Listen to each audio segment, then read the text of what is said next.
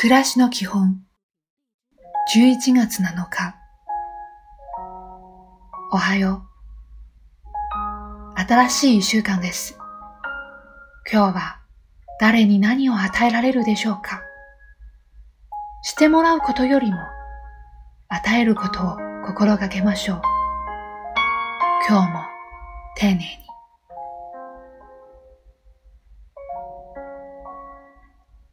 こんにちは。仕事は頭を使うことと心を使うことのバランスがとっても大切です。どちらにも偏らないように注意しましょう。いい一日を。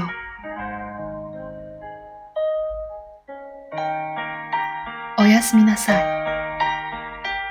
い。いろいろな約束を確かめてみましょう。